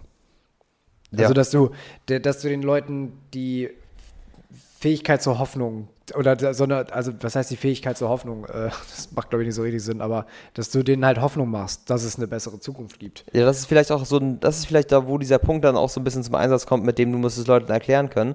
Weil viele Leute haben wahrscheinlich keine Hoffnung, weil sie diesen riesigen Berg vor sich sehen, was so vor ihnen liegt. Und sie haben diese Vision, aber sie wissen nie, wie sie da hinkommen können. Und diese Leute ebnen so ein bisschen den Weg für die Leute im Kopf. Ja, dass es einen Weg dahin gibt. und aber auch, aber auch dieses Gefühl, das können wir nur. Ich, ich zeige euch, wo es lang geht. Ich kenne den Weg, aber ich brauche auch euch dafür. Genau, ja. So, das können wir nur Gemeinschaft, also diese, auch dieses gemeinschaftliche Gefühl. So, und da geht es dann natürlich auch, also ich muss zum Beispiel sagen, ist natürlich, ist natürlich ein sehr kontroverses Thema, aber auch Adolf Hitler war wahnsinnig charismatisch. Er hat Massen bewegt. So bei dem, und bei dem hast du halt alles mit drin, ne? Der war rhetorisch großartig. Der hat, ähm, es gab, du hattest diese Notsituation, die Deutschen wussten nicht, wie es weitergehen sollte. Und er hat ihnen eine Vision einer besseren Zukunft gegeben. ja. Er ist schamlos ausgenutzt, aber er hat Leute Und da kannst du mal sehen, wie es nach hinten losgehen kann. Ja. Ne? Ähm, Charisma ist nicht unbedingt was Positives. nee, Also nee, es gibt auch die dumme Seite. Also ich meine zum benutzt, Beispiel ja. auch, auch äh, wenn du dir mal irgendwelche Sekten anguckst oder sowas, die scharen sich ja auch alle um den Die haben charismatischen immer Führer. charismatische Führer, ja. Mhm. Das ist auch, ähm, du hast bestimmt mal The Methodist geguckt, oder? Ja, aber nie intensiv. Ähm, da gibt es auch so eine Sekte, die sie da aufzeigen, die nennt sich Visualize. Mhm. Und die hat auch einen Sektenführer, der in der Serie unglaublich charismatisch dargestellt wird. Ja, das, das können die gut. Und das ist halt wirklich ein Mann, der wirklich beeindruckend ist und damit so eine riesige Sekte aufbaut. Aber viele Sekten haben einfach so einen Mann vorne an der Spitze, der so viele Leute von seiner Vision überzeugen kann. Charles Manson war ja auch so. Ja, genau. Es ist unglaublich. Es heißt nicht immer, dass ein charismatischer Mann was Positives bewirken kann, aber er kann, was ein Charisma kann, ist, es kann Leute bewegen. Und es kann Leute überzeugen und komplett teilweise abhängig von der Person machen, weil sie von dieser Vision abhängig sind und total eingenommen sind von dieser Vision, die diese Leute ver Mhm. verteilen, so, ne? Ist die Frage, ähm, wenn wir das jetzt der, auf die moderneren Dinge teilweise beziehen, wenn du dir einige Künstler anguckst, also Musiker und sowas, was da teilweise für kultartige ähm, Fanbases haben, was sie für kultartige Fanbases haben teilweise. Ja. Und viele von denen sind auch einfach, haben nicht nur die Fanbase, weil sie gute Musik machen, sondern weil sie auch einfach außerhalb ihrer Kunst extrem charismatisch und, über, und, und Ja, sehr, so eine, sehr so eine, beeindruckend. so eine gewisse Ausstrahlung haben, ne? Ja, genau. Also für mich, ich war ja, wir waren ja bei den Metallica-Konzerten, ne? Zum Ja. Beispiel James Hetfield ist für mich absolut so ein Typ. der, der hat eine unglaubliche Ausstrahlung, der Typ. Der Typ Mhm. ist, ich, ich stimme mit nicht vielen Dingen, die er sagt, überein. Also der ist ja auch teilweise sehr, so ein klassischer Texaner, glaube ich, oder sowas vom, vom wo würde Ich kenne tatsächlich ich- gar nicht so viele Interviews. Ich glaube, der kommt gar nicht aus Texas. Ich weiß nicht, wo er herkommt, aber es ist für mich so ein klassischer Amerikaner. Der mit seinem Truck durch die Gegend fährt, jagen geht, whatever. So ein klassischer Amerikaner. Nicht mein Fall unbedingt. Aber auf der Bühne hatte der eine Präsenz. Ja. Das war unglaublich. ja, und das hast du Und er hat nicht viel gesagt. Er hat einfach nicht viel gesagt. Nö. Aber er hatte eine Bühnenpräsenz, das, das war nicht zu fassen. Ohne viel zu sagen und viel zu reden, der war einfach, der hatte unglaubliches Charisma auf der Bühne und Ja, der konnte meine, Leute mal überlegen, mitreißen. so zum Beispiel John Lennon oder sowas. Das Ja. ist ja schon Legendenstatus, ne? Und nicht nur wegen seiner Musik. Der hat sich ja auch für Menschenrechte noch und nöcher eingesetzt. Also das ist äh, auch dahin. Ja, heutzutage ist sowieso durch Social Media ist es deswegen auch so wichtig für Künstler auch nebenbei noch ein anderes Charisma außerhalb ihrer Kunst zu haben. Du merkst es auch zum Beispiel, das ist jetzt natürlich ein sehr nischiges Beispiel, weil wir beide kennen es ja, wenn du dir jetzt Lorna Shaw anguckst. Also für die, die das nicht kennen, Lorna Shaw ist eine Deathcore-Band, also ist eine ziemlich, ist eine Nische von Metal.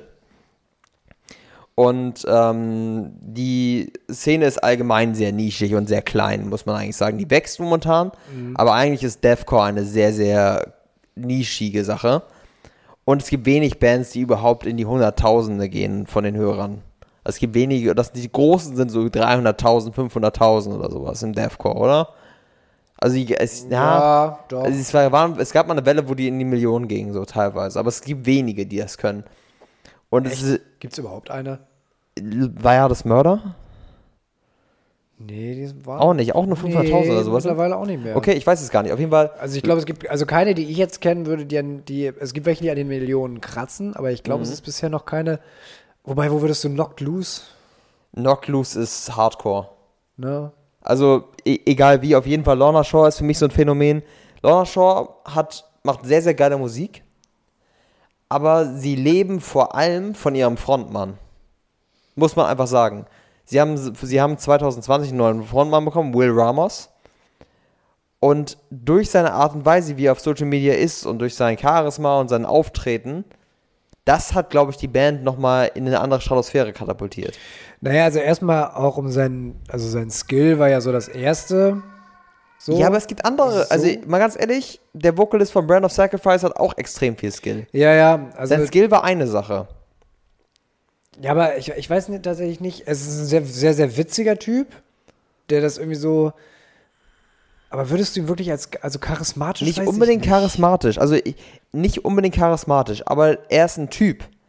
Er hat einen So Ausdruck. ein eigenes Standing, meinst ja, du? also, und mal ganz ehrlich, die meisten, die ähm, Will Ramos kennen, können, äh, die meisten Lorna Shaw-Fans sind auch Will Ramos-Fans in der Re- Richtung, weil sie Will Ramos cool finden.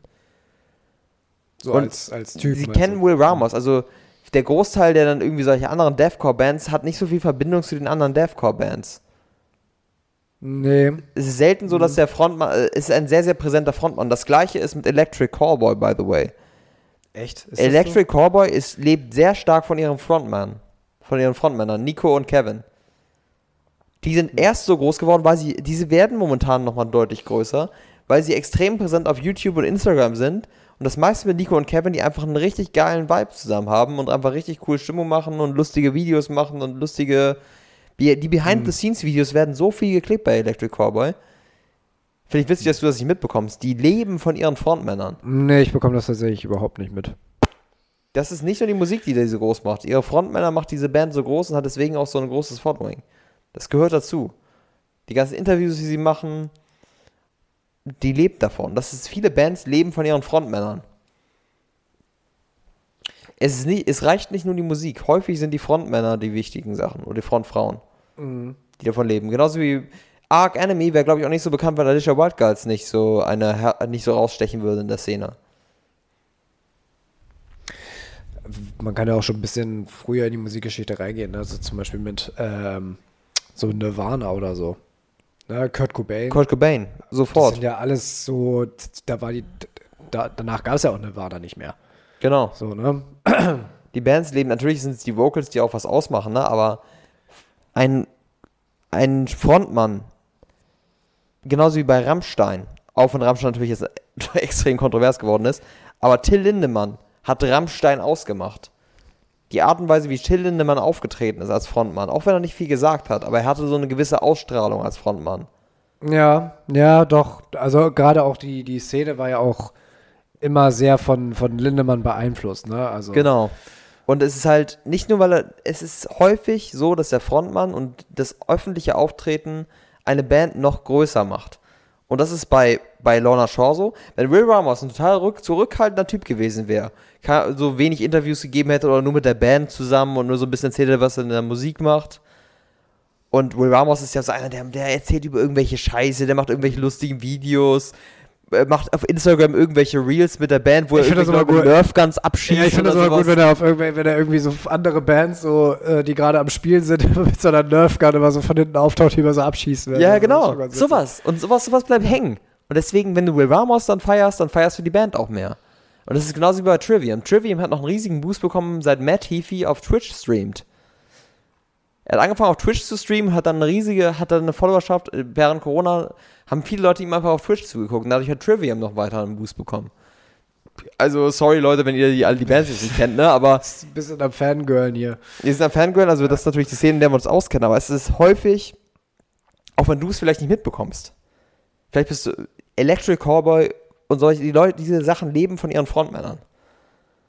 Die sind auch nicht nur so explodiert, nur wegen Hyper Hyper. Hyper Hyper ist auch eine Sache, ne? Ja, gut, aber ich meine, also es ist ja auch irgendwie, das war aber, glaube ich, auch schon immer so, dass die, die Sänger und äh, Sänger und die äh, allgemein Frontmänner und Frontfrauen irgendwie eigentlich das immer von der Band ausgemacht haben. Also hast noch nie, ich habe eigentlich noch nie von der Band gehört, wo du gesagt hast, ey, die sollten wir uns mal unbedingt angucken, der Schlagzeuger ist so gut. Ja, genau. So. Ich meine, ich- kennst du da, wie heißen noch mal, ähm, wie heißen noch mal die, die, diese komischen Leute, die Bands immer überall hinterherreisen, egal wo die, wo die hin, wie heißen die noch mal? Groupies? Nee, Bassisten, genau. so, also, Ja. das ist ja eigentlich immer, meistens geht das ja über die, über die Leute, die halt vorne stehen und die meiste Präsenz zeigen, das sind halt nun mal die. Ich meine zum Beispiel auch ähm, von, von Falling in Reverse, so Ronnie Radke. Ja. Total kontroverse Figur, ne? Mehrere Jahre im Knast gewesen und so weiter, aber Mhm. so erfolgreich wie noch nie, ne? Das gibt es jetzt auch eigene Beiträge zu. Ich wollte aber nochmal das Gespräch jetzt ein bisschen aus der Musikszene wegholen in einen Bereich, der vielleicht mit dem mehr Menschen was anfangen können. Und zwar, Sorry. und zwar in den Bereich, in den Bereich Job. Weil Ja. ich finde, dass da Charisma ein riese, eine riesen Rolle spielt und spielen sollte, aber ich glaube, wir gerade in Deutschland noch nicht so richtig den Schuss gehört haben. Weil Charisma ist, ist ja so, so dieses klassische, was du mit Führungspersonen assoziierst, ne? So einer, der, das lieben wir Deutschen ja auch, ne? Einer, der in Krisenzeiten mal auf den Tisch haut und sagt, so Leute, wir, ich habe einen Plan, so wird's gemacht, mir nach, wir schaffen das. Hast du ja eigentlich auch, also oder auch zum Beispiel in der Politik. Obama. Obama fand ich immer, habe ich immer als wahnsinnig charismatischen Menschen empfunden. So, der wusste mal, wo es wo es lang, klar, gab es da auch, ne, so seine, seine Abgründe. Jetzt Aber guck dir mal Biden an. im Großen und Ganzen, ja, guck doch mal in die, Alter, guck mal in die deutsche Politik. Olaf Scholz. Olaf Scholz. Bitte. Alter. Also ich meine, Alter. also ich meine, Angela Merkel hatte ja schon das Charisma von einem Abtrockentuch. Aber jetzt, und Olaf Scholz, also jedes Mal, wenn ich Olaf Scholz im Fernsehen sehe, dann will ich gleich wieder ausmachen. Ja, Also, also wirklich. also unglaublich, ne? Also das ist wirklich so, so null Ausstrahlung. Es ist halt wirklich so nichts. Aber du hast auch, hast du irgendjemanden so in der deutschen Politik, wo du sagen würdest, das wäre das wär für mich Charisma? Haben wir mal jemals so einen gehabt? Es soll, es soll ja mal, ach, weiß ich jetzt auch nicht. Weißt Das du, ist der damals Einzige, der, der vielleicht manchmal die falsche Einstellung hat, aber den ich noch als, als momentan als charismatischsten ähm, einstufen würde, und was ich nicht für positiv halte, ist Lindner. Ich wusste, dass du Lindner sagst. Ich finde das immer geil, weil von Lindner höre ich auch immer so, so im Freundes- Aber auch Halo-Effekt übrigens. Ist ein attraktiver Mann. Muss man neidlos anerkennen. Mhm. Und ich glaube, er wird als charismatischer wahrgenommen, weil er, weil er attraktiver ist. E- Erstens das und zweitens, was ich auch glaube, ist, dass er einer von den wenigen Politikern ist, die tatsächlich aus dem Bereich ursprünglich kommen, in dem sie jetzt auch das politische Standing haben. Äh, Kommt der, der kommt auch aus der Wirtschaft, oder nicht? ja, aber nicht wirklich erfolgreich, soweit ich das gehört habe. Nee, das meine ich ja jetzt gar nicht. Ja. Erfol erfolgreich, das habe ich, äh, das, das, das klammern wir erstmal ein. Aber er kommt aus Ja. der, er kommt auch irgendwie aus der Wirtschaft. Irgendwie, ja. Irgendwie aus der Er hat Wirtschaft. schon mal irgendwie was mit Geld gemacht und dann die Politik, ja. Also das müssen wir mal, das, also das, jetzt müssen wir mal ganz kurz sowieso mal aufräumen, ähm, was wir uns da an Politikern angezogen haben. Das sind, also Ich will jetzt nicht un unkorrekt werden, aber es sind schon Luschen. Also, Also, wenn du bei dir mal einige Lebensläufe aber anguckst- es ist auch einfach nicht sexy, in die Politik zu gehen. Sag, sagen wir es mal so. Ja, ja, Also, ja. die Leute, die sich bei mir im Jahrgang jetzt beispielsweise, die sich so ein bisschen für Politik interessiert haben, sich dann auch so dafür eingesetzt haben. Boah, waren das meistens Flaschen. Also, es waren meistens echt Flaschen und es, es sind echt nicht die coolen Leute, die sich in die Politik begeben, weil die Politik auch einfach nicht attraktiv gemacht Nee, es wird. ist ein zäher Brei, ne? Es ist ein also zäher bist Brei. Da, also ich glaube auch immer, also das hörst du ja auch immer wieder. Ähm, so schon, das geht ja schon hier irgendwie in der Landtagspolitik los. Also so in der, schon in den kleinen Bezirken. So, da bist du dann, du bist jahrelang als, ich glaube, du bist erstmal einfach der Arschkriecher vom Dienst, bis du da irgendwann mal so Besonders- irgendwo in einem Amt angekommen bist. Besonders die Leute, die, die Leute, die in die Politik gehen, waren auch damals im Debattierclub. Das ist immer so eine, es ist immer so eine ganz bestimmte Sorte Mensch, die irgendwie hinterher, wo du immer hinterher, ja, der ist jetzt in der SPD. Wow. Wusste ich, ich ja, wusste es. So, Ne? Du guckst dir die an, denkst dir, ja, passt. Also es sind so die Philipp Amthors dieser Welt. ja, genau. also Philipp Amthor ist halt- genauso einer, der damals in der Schule so ein richtiger Weirdo war und dann ist er bei der CDU so. Also, Es ist total. es ist, es ist total geil. Es ist so witzig. Aber um jetzt nochmal auf den, auf den betriebswirtschaftlichen Bereich zu kommen, weil Mhm. ähm, da finde ich, hängen wir, äh, hängen wir ja auch immer noch so krass hinterher, weil ähm, ich weiß nicht, wie es dir geht, aber ich, ich bin, ich, ich sehe das tatsächlich so, vielleicht habe ich mir auch ein bisschen viel Simon Sinek reingezogen, aber ich bin der festen Überzeugung, dass du heutzutage, wenn du eine Führungsposition inne hast, dann hat dein Job von jetzt an was mit Führung und Menschen zu tun. Wir sind aber noch gerade, glaube ich, im Mittelstand dabei, sehr oft dabei, Leute von innen heraus einfach nach oben zu befördern, die vorher gut in ihrem Job gewesen sind und jetzt eine Führungsposition innehaben, weil sie eben gut waren. Und dass da aber noch nicht so richtig die Message angekommen ist von wegen, ey, du hast jetzt einen ganz anderen Job. Du hast jetzt was mit Menschen zu tun. Du tust nicht mehr das, was du vorher tust. Du bist jetzt für die Menschen verantwortlich, die das tun, was du vorher getan hast. Und da geht, glaube ich, sehr viel, und das, das höre ich immer wieder aus sämtlichen Bereichen, dass das immer wieder gerne gemacht wird. So, wir befördern die Leute einfach so lange hoch, bis wir einen Haufen ineffizienter Führungskräfte haben, die jetzt darüber maulen, dass die Leute, die den Job machen, die sie vorher gemacht haben, nicht so gut machen, wie sie den gemacht hätten. Ähm, aber da finde ich gerade so in der Thema Führung, finde ich Charisma eine sehr wichtige Sache eigentlich. unglaublich wichtig. Und ich merke es auch immer wieder, wie du es, das siehst du bei deutschen Firmen immer wieder. Ich habe zum Beispiel jetzt gerade für mich so ein bisschen kurz so noch drüber nachgedacht, ich mache jetzt meinen Masterabschluss und für mich war noch kurz so die Überlegung auf dem Tisch, mache ich jetzt noch einen Doktor.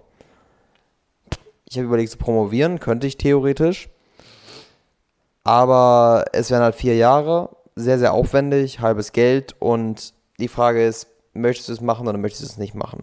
Es wird am Ende die Möglichkeit geben, ein bisschen leichter aufzusteigen, ein bisschen höher einzusteigen.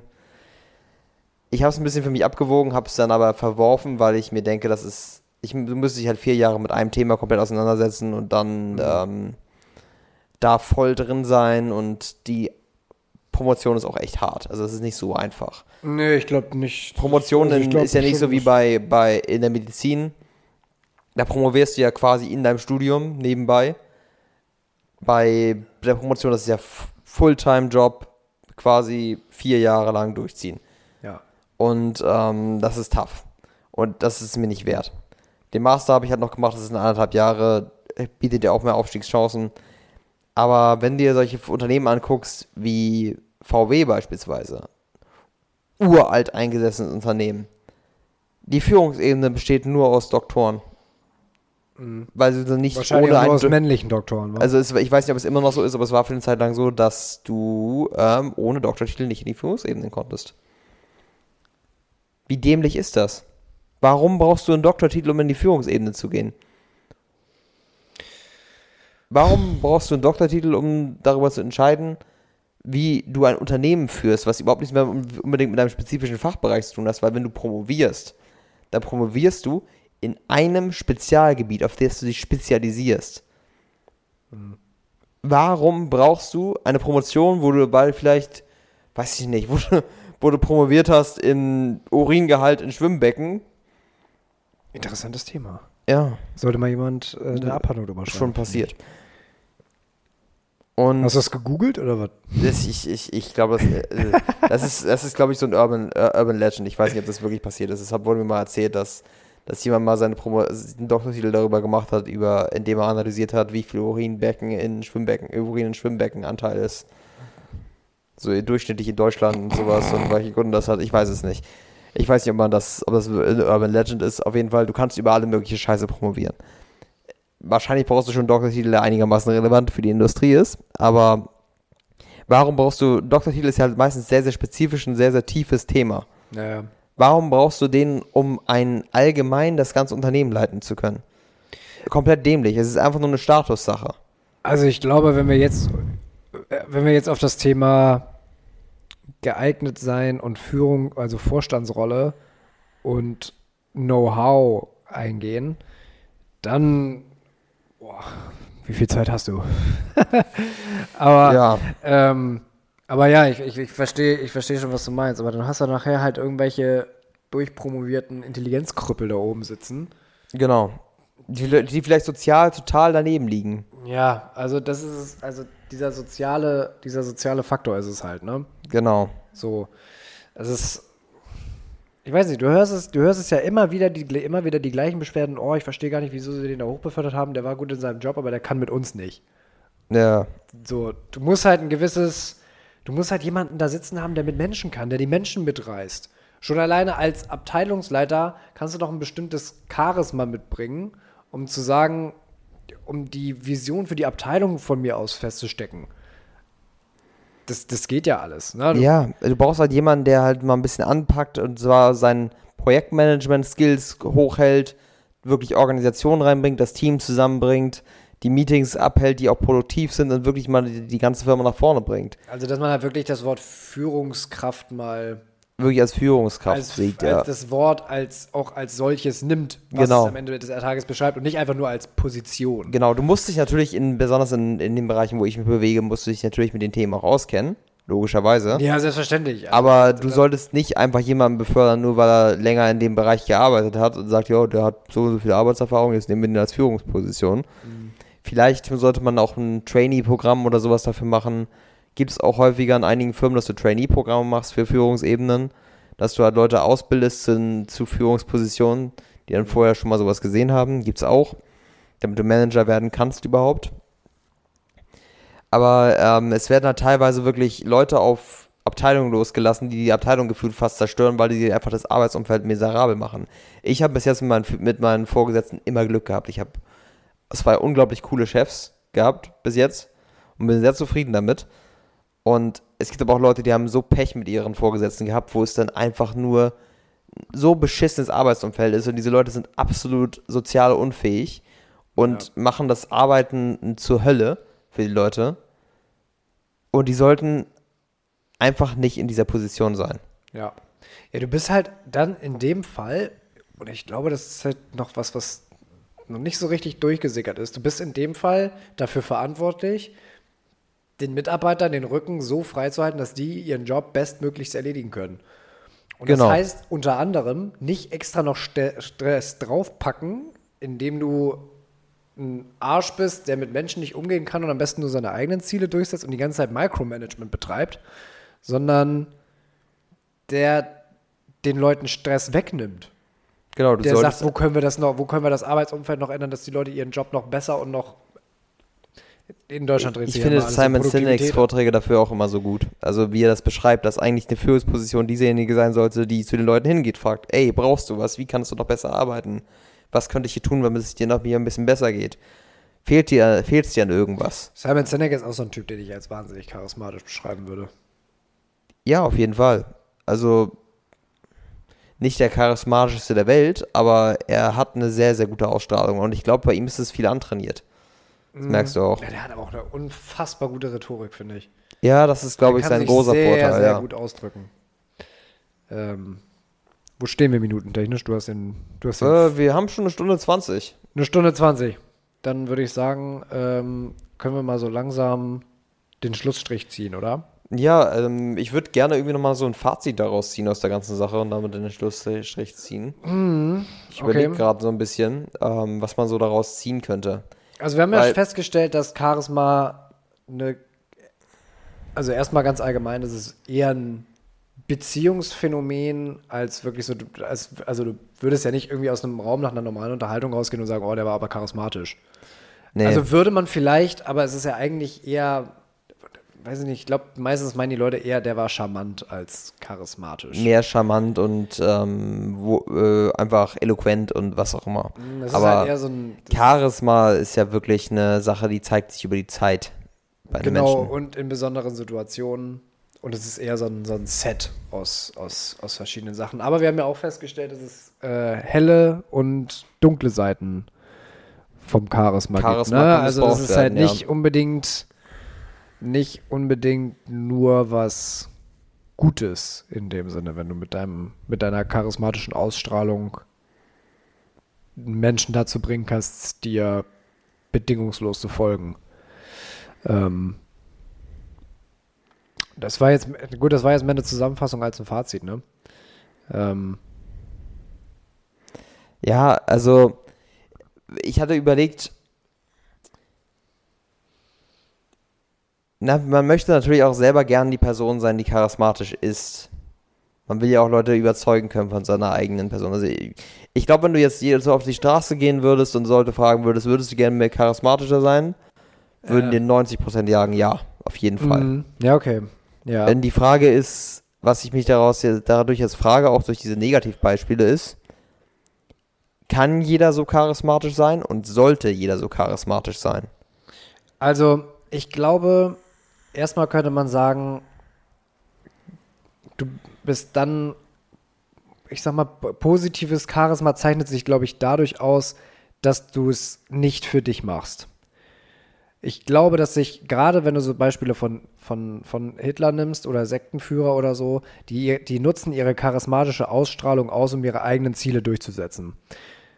Wobei du jetzt wieder ähm, wenn du dir jetzt zum Beispiel Nelson Mandela oder Mahatma Gandhi oder sowas äh, anschaust, die haben ja ihre charismatische Ausstrahlung für die Allgemeinheit genutzt, Ge um gegen Ungerechtigkeit äh, für Menschenrechte einzutreten. Und äh, genau das Gleiche kannst du, glaube ich, auch im kleineren Rahmen in der Firma, ähm, in der Firma, in, in der Firma sehen. Also das habe ich auch in der Präsentation noch äh, mit, mit drin gehabt, dass du echte positive echtes positives Charisma in der, in der Firma dadurch erkennst, dass die Menschen ihre charismatische Seite dafür einsetzen, dass es den Mitarbeitern besser geht, dass es, dem, dass es das Unternehmen vorangeht, aber hauptsächlich für die Menschen. Und dass negatives Charisma sich dadurch zeigt, dass die Leute das einsetzen, um ihre eigenen persönlichen Ziele durchzubringen, um die Menschen praktisch zu manipulieren. Ich glaube, das ist es so. Die ihr Charisma für manipulative Zwecke einsetzen. Ja, da hätte ich jetzt eigentlich ähm, aus dem privaten Umfeld auch ein Beispiel, da können wir später, später nochmal drüber sprechen. Aber ähm, ja, also ich hatte auch so ein bisschen überlegt, wenn jeder charismatisch wäre, dann wäre es ein riesiges Durcheinander, würde ich mal Wenn behaupten. jeder charismatisch wäre, dann wäre es keiner mehr. Das ist genau, genau, und das das, mit Schönheit. das Problem ist, da gibt es ein riesiges Durcheinander, weil jeder dann probiert irgendwie die Führung zu übernehmen und dann gibt es keinen mehr, der eine klare Linie gibt. Mhm. Ist, das ist immer so ein bisschen so das Problem. Warum, ich glaube, das ist das, ist das auch so das Problem, warum viele Leute sich dann nach Führungsfiguren ähm, sehnen, teilweise. Demokratie ist eine der besten Sachen, die uns passieren konnte, aber es gibt trotzdem Leute, die sich ja irgendwie nach einer starken Führungsperson sehen. sehen. Weil ja. sie denken, wir brauchen irgendwen da vorne, der mal sa sagt, wo es lang geht. Und da wir ja, besonders weil wir jetzt gerade so eine Politik haben, ohne irgendwelche Leute, nur mit Leuten, die da irgendwie so wischiwaschi oben rum regieren und da keiner mal klare Kante zeigt, ist, glaube ich, der, ist, glaube ich, auch einer der Gründe, warum die AfD so erfolgreich ist. Momentan. Weil, ja, Durch, durch den Mangel an Charisma und das glaube ich, dass die Leute sich danach sehen, dass mal wieder jemand einfach klar durchgreift und nicht mehr dieses ganze Wischiwaschi da vorne ist. Die AfD hat unglaublich bescheuerte Ansicht. Und es kann eigentlich nicht sein, dass ein so großer Teil der, der Gesellschaft dahinter ist. Ich glaube, das hat bei der AfD einfach viel damit zu tun, dass die anderen Parteien es einfach völlig vermurksen, sich völlig verheddern und die AfD einfach nur zusammen ja. guck dir mal das an, wollt ihr das wirklich als Führung haben? Ja, genau, die AfD ist Das reicht denen völlig schon. Also ich finde, ja. also ich habe ich habe die Erfahrung mit der AfD gemacht, seit deren Gründung haben die noch nie was Sinnvolles, eigene Ziele so richtig vorgetragen. Also noch nie ja. wertvollen Content dagegen, wertvolle Lösungsansätze. Ja, ich, ich meine nicht, dass die AfD jetzt Fall. unbedingt so viel Charisma hätte. Das Problem ist, dass die Leute, die anderen es halt auch nicht haben. Und die, die mhm. gerade an der, die, die gerade regieren, sind gerade quasi das Gegenteil der AfD und der CDU. Und trotzdem passiert dann nichts, weil das einfach ein riesiger Schluschenverein ist quasi.